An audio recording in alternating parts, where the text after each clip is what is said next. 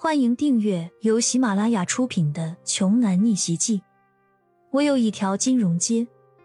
作者：山楂冰糖，由丹丹在发呆和创作实验室的小伙伴们为你完美演绎。第二百一十七章，骄阳的二舅焦急的对吕老爷子说道：“爸，不能这样！这个小混蛋做了这么大的错事。”你还要送他豪车？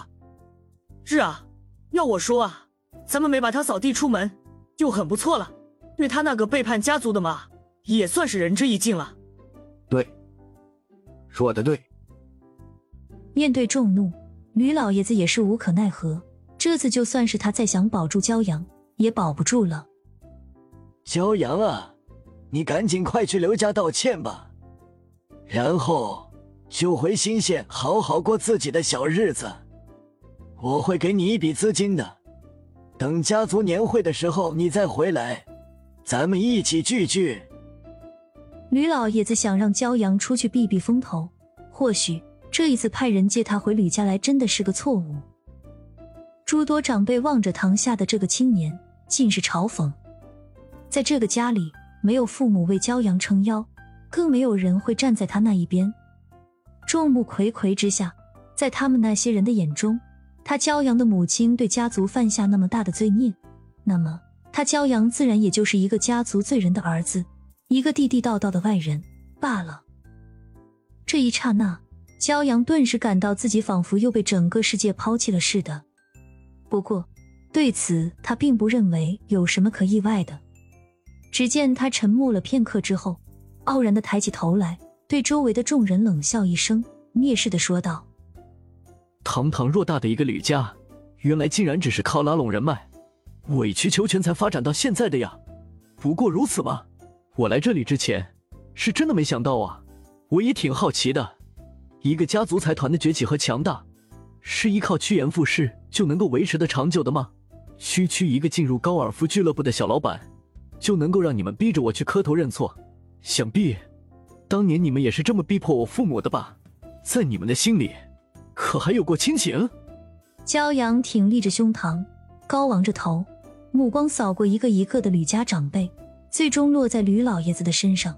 他继续义正言辞的说道：“想让我给刘家道歉，他们刘家也配？还有你们，怎么可能够资格巴结保罗呢？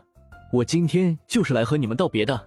我还是那句话，我不欠你们吕家一分一毫。”所以，你们任何一个人都没有权利对我指手画脚。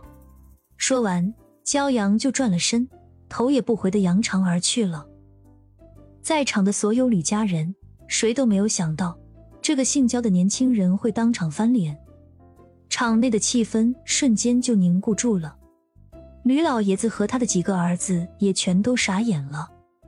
他们本以为骄阳就是一个小辈而已。任他胆子再大，也不会对他们轻易还口的。没想到竟然被他当场骂了个狗血淋头。很多长辈们都是当场快被骄阳给气出血来了。二舅、三舅等人脸色一沉，气急败坏的说道：“狂了，真是太狂妄了，简直气死我了！竟然如此目无尊长，我们吕家怎么会有这种后辈呢？”农村里出来的就是没教养，真是有娘生没娘养的孽种，没教养的东西！听到儿孙们这些气话，吕老爷子猛地一拍桌，低声喝道：“好了，适可而止吧！你们这是在干什么呢？原本都是一家人，他身体里流着一半我们吕家的血脉，他可是你们的亲外甥啊！”现在竟然闹成了这样不可挽回的局面，你们是还想打算让其他家族的人再看咱们吕家的笑话不成吗？见老爷子发飙，众人瞬间就安静来了下来，就好像是一只只受了惊吓的猫崽子似的。吕宁等小辈更是大气不敢出一下，没有人管骄阳低去留，让骄阳离开吧，或许他自己在外面生活的更如意呢。既然自己的大孙女都这么说，吕老爷子便放弃了让骄阳回到吕家的想法。家族的不少人听了吕老爷子的话之后，不由得对骄阳更加妒忌起来。这明摆着是老爷子在偏向骄阳啊！不过他们姑且也只能暂时这样了。本集播讲完毕，想听更多精彩内容，欢迎关注“丹丹在发呆”。